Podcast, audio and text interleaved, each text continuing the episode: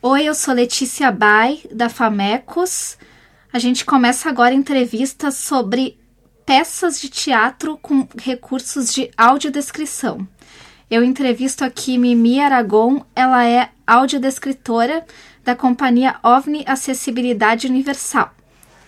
Oi, Mimi, tudo bem? Tudo, tudo bom. Boa Ah, noite. boa noite. Eu trabalho com audiodescrição há quase 10 anos. É, a gente tem a OVNI Acessibilidade Universal, eu e minha sócia Kemi Oshiro, ah, que é, a nossa empresa produz audiodescrição, legendas para surdos ensurdecidos e libras também, ah, gravada ao vivo, simultânea, enfim.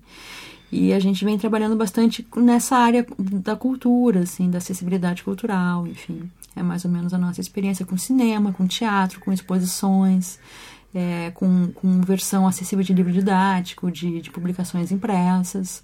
É mais ou menos o que a gente faz.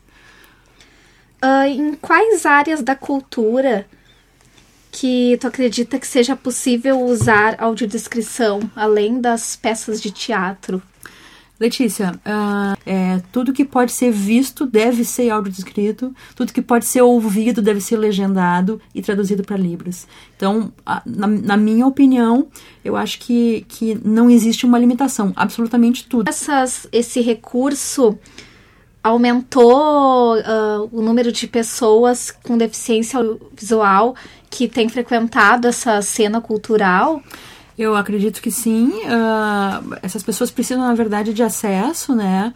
A gente vem trabalhando bastante na questão da formação de plateia, na formação de público. Então, a cada evento, a cada peça de teatro que a gente faz, ou a cada ah, filme que é exibido, a gente percebe que existe uma, um aumento na procura. Então, esse público vai aumentando.